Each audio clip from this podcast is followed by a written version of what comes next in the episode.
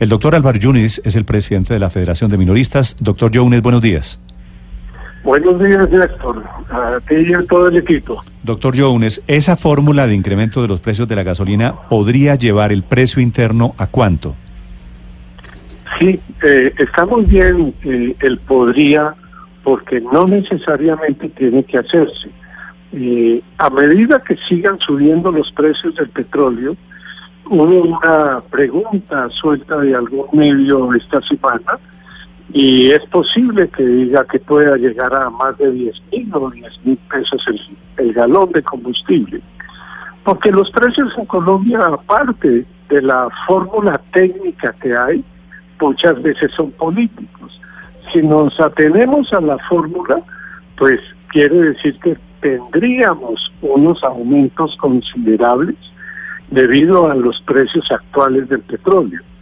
Pero si se hace el manejo político, pues eh, el Estado tendrá que inventarse algo para no impactar tanto al usuario final y permitir que los colombianos tengamos combustibles eh, más asequibles al público. doctor Álvaro, muchas personas se preguntan en redes sociales que, bueno, está, está subiendo el precio del petróleo, en este momento está cerca de los 83 dólares, hay una rentabilidad para el país por ese lado y tenemos una producción suficiente para, para cubrir, inclusive para vender al exterior. ¿Y, y, por qué hoy estamos pagando la gasolina más cara de la historia si somos, en teoría, digamos, un país productor en términos de, de poder cubrir nuestras necesidades? Sí, esa apreciación es correcta desde ese punto de vista, pero al país se le olvida que el gobierno nacional le cuelga un, un sinnúmero de tributos que encarecen el precio del galón ostensiblemente. Tenemos un IVA, un impuesto nacional, tenemos una sobretasa, tenemos el impuesto al carbono. Todo esto se va sumando y hace que los precios de los combustibles alcancen los niveles que usted está señalando hoy en día. Eh, sería injusto que este gobierno, que es muy nuevo y entrando, no se preocupara por corregir cómo mejorar la estructura de precios para que a los colombianos no les cueste tanto debido al exceso de tributos que tienen. Sí, ¿y cómo se puede mejorar esa estructura de precios? ¿Qué parte de la fórmula sugiere usted cambiar? Bueno, mire, eh, hay un impuesto que se inventaron hace muy poco, el impuesto al carbono. Yo creo que hay que rediseñar la sobretasa a los municipios, que de paso no se utiliza para lo que fue creado.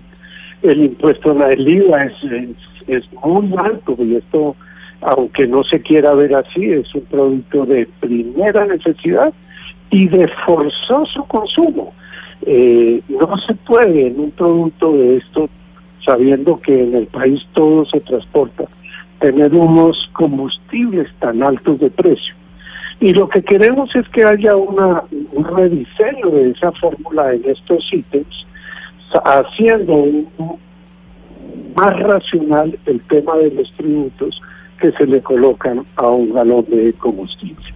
Señor Jones, usted, eh, hoy el precio del combustible está a más de 9.300 pesos. Eh, ¿Usted cree, los cálculos que ustedes han hecho, es que en cuánto debería estarles cobrando los colombianos la gasolina?